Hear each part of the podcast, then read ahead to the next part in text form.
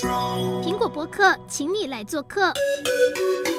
Hello，各位观众，大家好，我是主持人千华。不知道大家有没有发现，最近台币已经升值到了二十三年半的新高了。这代表什么呢？代表我们在国外买东西的价格呢，就是二十三年半来的最便宜。那对于有一些比较年轻的观众来说，那可能就是你有生以来最便宜的价格了。不过呢，就是大家现在不要傻傻的一股一股脑把台币全部换成美元呐、啊，或是疯狂的刷卡啊。那我们等一下会请我们的信用卡达人来跟大家介绍一下为什么要为什么先不要。这样做呢？那我们先来欢迎我们今天的达人宝宝可梦，宝可梦你好，嗨，大家好，我是宝可梦。我啊，现在已经持有全台湾最多的信用卡，已经超过五百零八张嘞。所以呢，对我来讲的话，就是 喜欢刷卡，喜欢赚回馈，然后也要把这个好康秘籍分享给大家。他真的很厉害，我上次访问他的时候，应该只有两三百张而已，现在已经是 double 了。对，就是会无性生殖越来越多这样子。太厉害了。然后接下来呢，我们还有一位来宾要来跟我们一起参与参与这个话题。然后我们现在欢迎 Judy。嗯，大家好，我是 Judy，然后我是从小到大都只有一张邮局金融卡，然后是因为就是开始上班之后要领薪水，才勉为其难的办了银行账户，然后才有一个信用卡的这个金融白痴。然后今天就是来听听看的今天的这个话题。然后我平常的消费习惯是在 iTunes 上面买东西，然后买歌，还有在日本的网站上面买一些。呃，书籍对，然后平常的话都是以现金消费为主。嗯，那你真的非常适合我们这个单元，希望你知道我们刷卡的好处在哪里，这样子。好，嗯，那我们先来讲讲说，为什么不要先疯狂的刷卡这个原因？因为你有可能呢，当下换算这个价格，觉得哇塞，怎么那么划算？然后刷下去，刷账单发现价格竟然跟你想的不一样，这是为什么呢？宝可孟。哎，这很简单哦，因为其实刷卡，嗯、它其实会有一个这个时间差的部分，因为我们刷，比如说一月十四号刷，但是商家请款是一月十七号请款，所以呢，这中间三天的时间差，可能就让你的汇率会有一个不一样的波动，嗯、所以可能三天后你的汇率比较贵，那你要付出去的钱就比较多了，嗯、因为那个账单上面所列示的金额其实是那个商家请款当天的这个金额。好，那个当天的汇率它才会抓下来使用，嗯、而不是你刷卡当下的那个汇率，所以中间是有时间差的。嗯，所以网络上看到，比如说三千九百八的日币，所以我刷下去要花的钱可能不是那个金额。就是说，比如说现在的呃汇率是比如说零点二八好了，嗯、但也许你三天后你收到的账单却是零点二八五或者是零点二九有差，但这是有可能的，因为它的汇率其实不是每天都一样，嗯、它是会有波动的。所以可能中间还是会有点时间差，你可能会便宜，你也有可能会变贵。好，所以这个是有点难讲，但是基本上不会差太多这样子。对。哦，但一有些那种很计较的人就会觉得说，哎，怎么怪怪的这样子？而且是不是不同发卡机构的金的汇率给的也不一样？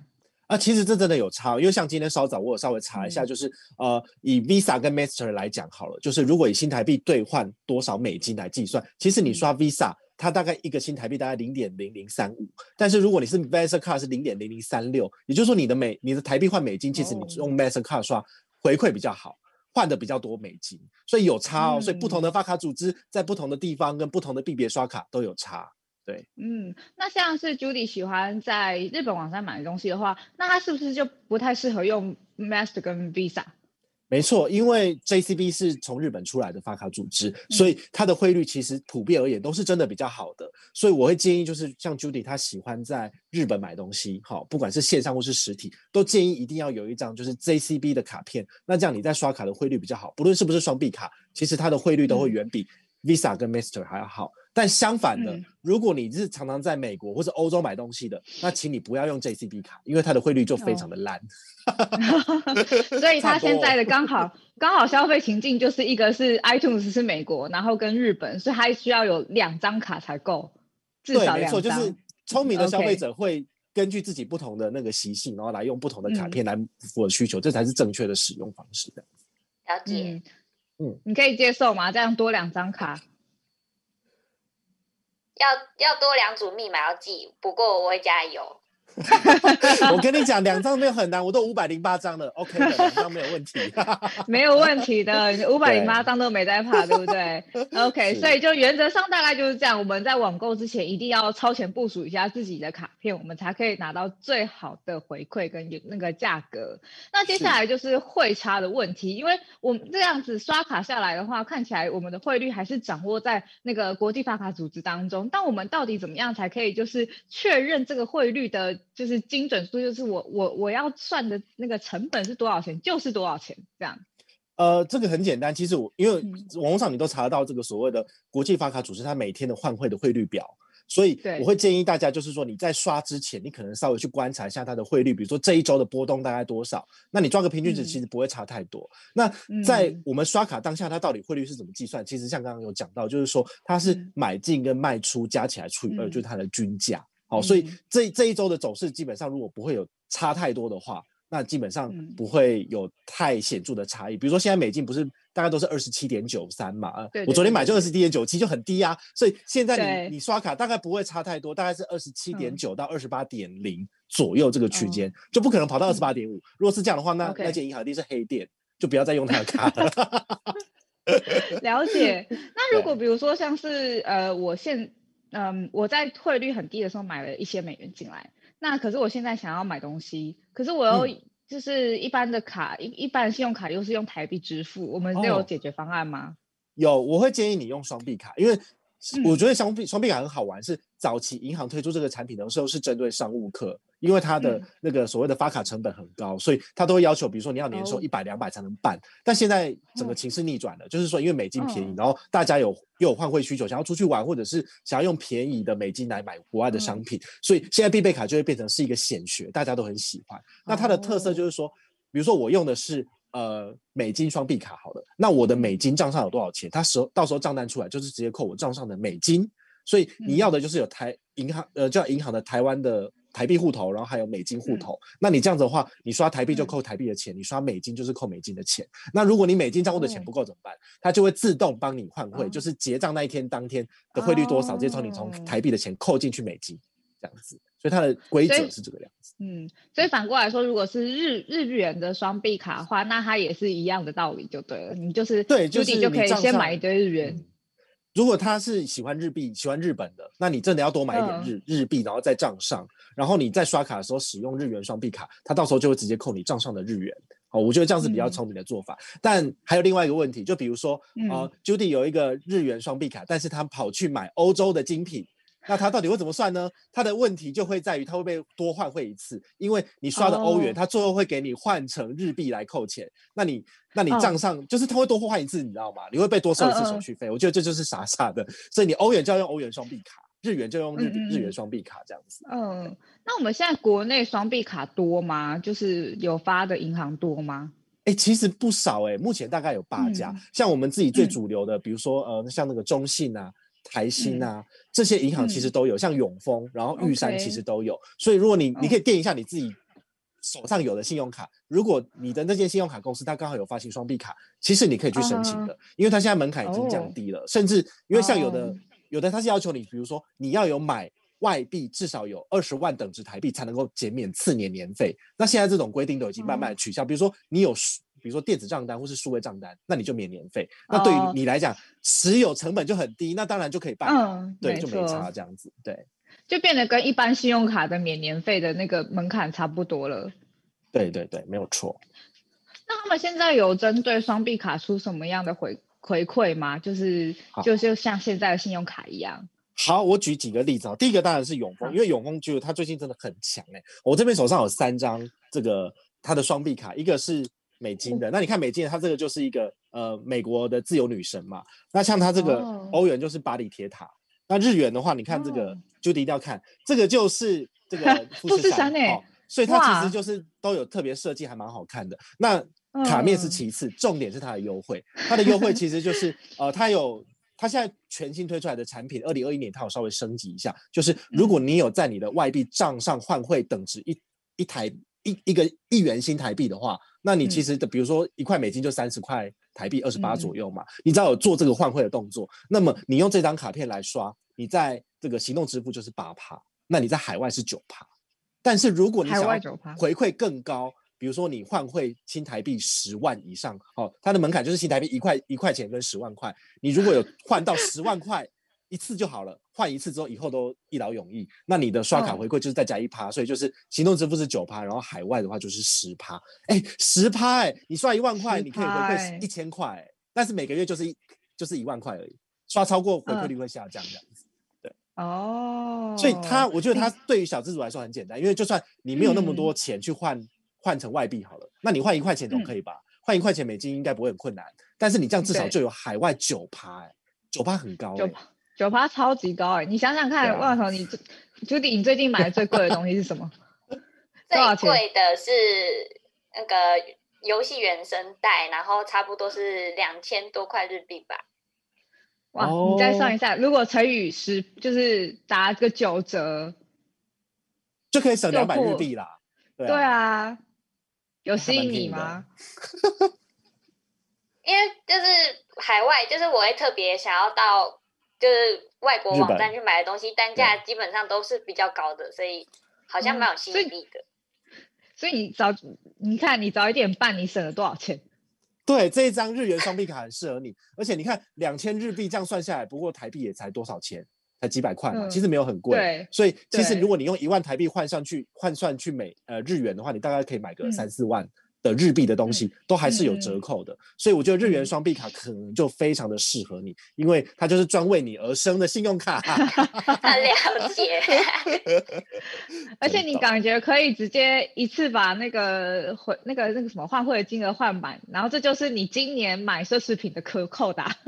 哎、欸，对，所以就是事先买好还可以有一个那个预算预算，嗯、对你的预算，你可以掌握你的预算，不会花太多钱。有没有？这我觉得这反而是一个蛮聪明的这个消费省钱跟理财的方式，就是善用这个台币跟外币互通，啊、然后在低点的时候买，然后刷卡的时候扣，嗯、这样很不错哎、欸。嗯，有没有记好永丰？好。那还有其他的会比较推荐吗？出因为可能大家有、哦、本身已经有其他户头，那可以推荐一下。好，我这边再推荐一张，就是日。这个应该是玉山的玉山的日元双币卡，你有看到吗？它非常的漂亮，它做的很有质感哦。但是呢，嗯、卡面好看不能够吃饭啊，我还是要讲一下它的回馈哦。那这张卡片就是说，如果你是在呃，比如说日元哈、哦、日元计价的网站买的话，你是可以就是免到一点五趴手续费。然后大家刚刚没有特别提到，就是说只要是做外币的交易，银、哦、行一定会收取一点五趴的交易手续费。这中间是一趴是由发卡银行收走的。那另外的零点五帕是国际发卡组织收走的，好，所以一点五帕是一定必不可免的，好，所以它的回馈一定要低于高于一点五帕，你才不会吃亏。那像这张呃玉山的日元双币卡，它就是可以免除这个海外一点五帕交易手续费。好，那除此之外的话呢，它就没有其他的 啊。但是呢，因为你可能会问说，那我办张卡难道只刷外币吗？其实它刷国内也是有回馈，但它的回馈率我直接讲给你听，就是它是国内刷七九九九元以内。百分之零点三现金回馈，那如果你是刷八千块以上，就是零点六。你想看哦，我们现在任何一张卡片，比如说这张好这一卡，它多少？三趴，但是这张卡片零点三，就是差了十倍。那你懂了吗？就是双币卡它是有它的一些局限，或者是说它的回馈其实是。嗯比如说，它在提供你好的双币的兑换服务功能，但是它的基本回馈率就会变差。嗯、哦，所以这部分大家还是要特别去衡量，说，哎 Okay.，到底哪一张卡片适合我，或者是我真的很喜欢海外的，嗯、那我就专门办一张双币卡，就是专门买日元、买日币计价的商品，那这样是 OK 的。那你无脑刷还是可以用国内这张有三趴，嗯，其实是可以做一个搭配这样子。对对，所以就是我们把。Judy 的海外网购的这个需求讲讲完了，现在回到了国内的场域，就因为他到现在也是就是一个现金人，是就是哦，我真的是气死，就是如果要跟他分账的话，一定就是要是要拿现金或是要怎么样，嗯、他都不用任何行动支付。那我们来可以跟他介绍，我们顺便介绍一下这二零二一年的信用卡的趋势。那我们应该要入手哪几张卡，减掉哪几张卡呢？我跟你讲，这个当然就是今天最精华的哈。除了必备卡，大家可以就是赚到回馈之外，今天真的是要跟大家讲十一住行什么卡片回馈最好。首先第一个来讲就是超商好了，因为大家都很喜欢在超商买东西，但是我们都知道，嗯、其实像这种小额支付通路，像 NCCC 或是麦当劳这一种，好联合信用卡中心支付的通路，其实刷卡都不给回馈的。所以很多人都问说，为什么我在超商我就是可以刷卡，但我刷了就是没回馈？因为银行就是没有收到手续费，所以他不会给你。但是现在已经有解了，比如说呃，现在很多行动支付很夯嘛，如果你使用的是橘子支付，好，它里面有一个 APP 叫冰放。好，那你这个打开之后，你绑上信用卡，比如说你绑上这张卡片，J 卡有三趴嘛，绑进去刷，缴水电费，然后缴那个什么电话费，只要刷得过的，全部都三趴回馈。甚至比如说学杂费，它开放超商缴费，你用这张卡片缴有回馈。因为最近好多人都在问我说，哎，小孩子要开学了，宝可梦你可以跟我讲哪一张卡片就是缴学费有回馈，缴保费有回馈，这都是一堆问题啊。但是超商用这个有解，所以你只要把你所有的信用卡任何一张。有的没的，阿猫阿狗绑进去，橘子支付，只要那个超商店员刷得过，你就可以拿到回馈，嗯、这是最简单的。哦、对，那另外一个就是要跟大家讲到，刚刚讲到行动支付嘛，那现在二零二一年，我们行动支付的联名卡，你全部都可以剪掉了，因为都很烂。呃，哭哭。我跟你讲，像我，我其实很不喜欢这种，就是说它限定你时间要去刷卡的部分，比如说接口袋在二零二一年的权益就改成你要在晚上六点到十二点的这个。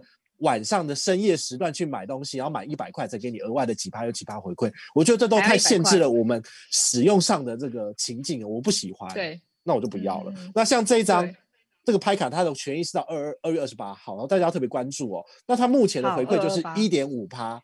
怎么刷就一点五趴，其实它的回馈率已经远远低于我们的刚刚讲的 J 卡有三趴嘛，所以这张卡片其实我现在都没在用喽，我的 PP 都归零了就不用了。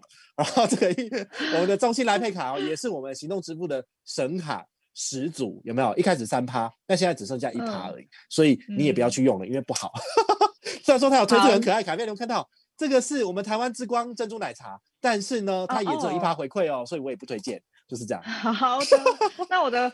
我的拍卡也是要再考虑一下，可是拍卡目前拍卡可以减啦，啊，可以减，你一定要减吗？因为你有三趴，你有三趴，你为什么要用一趴？一点五趴？那行动支付卡是全军覆没了吗？哎、欸，其实行动支付卡，我觉得。它比较像是银行每一季或者是每每半年推出一个优惠来来撑高这个回馈，但是基本上像这种行动支付联名卡的回馈都降低了，因为他们没钱，他们烧完了，嗯、所以你就用高回馈了。比如说像刚刚讲的，嗯、我们的这个永丰必备卡，嗯、它不是行动支付有九趴最高吗？嗯好，所以这个张卡片就很适合喜欢，比如说绑在 Apple Pay 或者是 Line Pay 上面使用的。那这张卡片因为它的上限是九百，就是说你刷一万块拿到九百就没了，所以我会推荐你另外一张卡片是凯基银行的魔放卡，这我最近也有分享过，就是它最高可以来到八趴的回馈。好，但它是每一季回馈上限给你好像两百，所以回推就是一二三月，你如果刷要拿到八趴，就只能够刷四千块，超过的话就会降。就会变成大概只剩四趴而已。哦，但是我觉得，如果你一个月刷一千块在行动支付上面，这张卡片其实不错，绑在接口也有，然后绑在 Line Pay 那个什么 Google Google Pay，然后这个 Apple Pay，然后 Samsung Pay 都有，所以这些是行动支付。我觉得二零二一年的新的黑马跑出来了，还不错，这样子。哦，对，其实远远比之前的还要再好很多哎。因为去年了不起就是六趴到七趴，但今年都已经降到九趴了。所以其实是有增加的，哦、还不错这样子。好，对，这必那个永丰的卡，我真的是盯了很久还没办，好像真的要办了，可以入手了。你你再加上它的 大户什么现金回馈预期卡，国内两趴，海外三趴，其实无脑刷也是很高的回馈，啊、都还不错这样子。对，那 Judy 对于你来说，你会觉得说想要再新办这一张卡，这几张卡片吗？外币那个双币卡，我可能会考虑会想要办。嗯，我我会建议你就是，对你你你在你平常的开支里面，如果是有现金现金的部分，你去衡量一下，但到底可不可以刷卡？如果可以刷卡的话，你其实也可以用一张无脑卡，比如说 J 卡，就直接有三趴了，那你就更不用花脑筋去想了，只要一张外币的双币卡，然后再加上一张 J 卡，其实就够了。对，因为想想办双币卡的那个动机有一个是，就是可能会有想要买的东西，可是就会觉得哦，现在好贵。然后就会一直想要在等那个时机，嗯、就是感觉就是钱先买好，我就不用去想我到底什么时候再买。我觉得这个就蛮有诱因的、嗯。那就是双币卡非常适合你。那我建议你其他卡片都不要办，一张就好。那你就换双币卡，对，就这样子。了解。那等到你觉得哪哪个时候有需求的时候，用行动行动支付到底不不好吗？你你你为什么不会喜欢它？呃，为什么无法接受它？因为。因为我自己会觉得，就是因为我我脑袋可能运转比较不好，就是如果把我的钱分到太多的行动的户头里面，然后我会有点错乱。对，哦，就是我支出的只有一个，就是现金的话，我就会知道哦，我今天金钱的流向我就非常清楚，就不会说哎，好像我好像在哪里花过钱呢，然后就有点记不清楚这样。嗯嗯。其实我我会建议你啊，就是说，因为其实如果你是用刷卡的话，你不是每个月会有一张账单吗？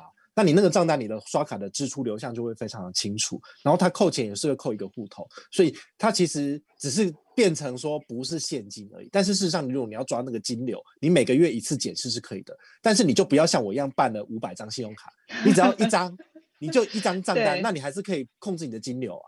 我觉得这是一个比较聪明的方式，然后你还可以省钱，重点是省钱。嗯嗯，重点是要省钱，在这个什么万物皆涨之类的。然后现在的收入状况如何？嗯，他对我现在目前是待业中，然后目前只有打工的工作，对，大概月收、嗯、月收半万左右吧。嗯。嗯，那我会建议你，如果你要办信用卡的话，看你有没有定存单哦。比如说你有二十万、三十万或十万块的定存单，那你在申请新的银行的信用卡的时候，你一样可以核卡哦。所以我觉得没有工作反而不是其次，重点是你要还得出钱。所以银行是希望你还得出钱才会给你信用卡的哦。所以这个你也可以参考一下这样子。所以像是其实，比如说我存款其实还是有一定的存款，所以这也是可以在办新卡的一个那个原因。当然可以，如果你账上有五十万、一百万，嗯，银行当然欢迎你啊，因为你肯刷就一定还得起嘛。你你不可能就是让你自己的信用变烂，所以我觉得你身上如果刚好有存款，就算现在暂时没有工作，或者是在找另外一个工作，其实都还是可以办卡的，所以这个是没有问题。嗯、那你之前的信用卡你有正常在还款吗？这也是重点的，信用良好吗？对，非常良好。嗯，啊，那就没问题了，那一定办得下卡，这个。挂这个挂保证可以过，那张那张那张大概也可以剪了吧？应该也没什么用处。你可以给我看一下你现在使用的唯一的一张信用卡长什么样子吗？我稍微看一下，我可能就知道是什么卡了。真的是卡神，对，太强了。那个非常朴素的绿色哦，这个是国泰世华的，它的一般的红利卡。好，所以它基本上它的回馈率就是好像是二十元一点红利，然后指定通路三点红利，嗯、所以回馈率这样算起来零点二到零点三到零点六而已哦，没有一趴就零点六，零点二到零点六，所以你看你这张可能比玉山的这张还差，玉山是零点三，对不对？对。所以我觉得你真的应该换一张卡，因为那张卡回馈率基本上真的是不好的，它只给你红利点数没有用。减掉，减掉，红利点数难用，难用。我们现在都是现金回馈网为王这样子。对，而且现金回馈动不动就是两趴、三趴，所以我觉得真的是要选择这些，你会就省比较多这样子。好，所以你现在的工工作就是去弄一张二十万的定存单，然后去申请新 申请永丰的卡，然后把那张绿色的卡剪掉。是，没有错。好。对可是他现在还有国泰户头，他有国泰户头的话，那他有什么卡会比较适合他在日常使用吗？国泰的话，其实它有一个数位账户叫 COCO，那基本上要看你喜不喜欢这种数位的产品，因为刚刚那个 Judy 他就讲说他不要嘛，他不喜欢一些太多户头，或者是说都是在手机上面的。但是如果以国泰他们的整个产品来讲的话，其实它有数位账户，它甚至也有什么证券投资。那你如果不想要再节外生枝的话，嗯、也许你有国泰的账号密码，嗯，那你去申请这些产品反而是比较快的。那这是他可以操作。哎、欸，国泰证最近也有又有呃二八折还是什么定期定额非常便宜。啊、对，他那个二八折就是市场上相对低价的，因为呃对嗯、呃，现在就是市场上有一个规则。就是大家不可以讲，就是说我的折扣多少，我不可以写上来让你知道。但是你打电话去问，他会跟你讲。那的确，你刚刚讲到重点，就是国泰证券啊、星光证券，这样很多的证券其实都是二八折。对。那你要知道哦，有一些证券像凯基什么鬼的，哦，富邦证券，他们都是折六折。所以你要投资市场，要用最低。对，因为他们可能还有一些成本的关系，它有很多分店。好像要养人，所以没有办法。但是你可以用那种最低的，比如说国泰证券，我觉得我也蛮推荐，因为它二八折真的很便宜，然后盘中零股交易只要一块钱，所以这都是很不错的选择。嗯、这样子，对 对，有没有突然开启你的理财之路？信用信用卡只是第一步而已，各位是。对，信用卡教你怎么省钱。那是你省完钱之后，你省下钱不是再把它花掉，而是要把它投进去市场里面去投 资，让它钱滚钱，利滚利。你这样子，你才能够更快财富自由，或者是退休嘛。这才是我们真正想做的事情。这样子，对，尤其是人在失业的时候才会知道理财的重要。哎、欸，你有没有准备紧急预备金？比如说十万到二十万是放在账上是不动的，那你这样子，你你心里面你只要比较不会那么的不安，你会心里面比较沉稳，那你可以慢慢的找工作。所以我觉得紧急预备金也是一个很重要的概念，就是可以跟你提一下这样子。对，嗯。那应该刚有哈，OK，那那就没有什么太大的问题了，然后你就可以开始进一步的去做理财操作等等的。所以其实国泰有有个国泰户头还是可以把它留下来，然后只是卡剪掉就好。我觉得这样国泰说我会讨厌我哎，好像不能够叫人家剪卡。没关系，你你你也要被玉山讨厌啦，你叫叫人家剪掉牌卡。我对啊，但是做银行讨厌我没有关系，但是正确跟好的消息要传递出去，这比较重要。没错，好的，的。那我们今天时间差不多也到这边啦，那谢谢、嗯、谢谢宝可梦我们这么详细的介绍。那希望 Judy 就是回去好好做好我们的交办事项，然后成踏出我们投资理财的第一步。那那我们今天时间就到这边啦。拜拜。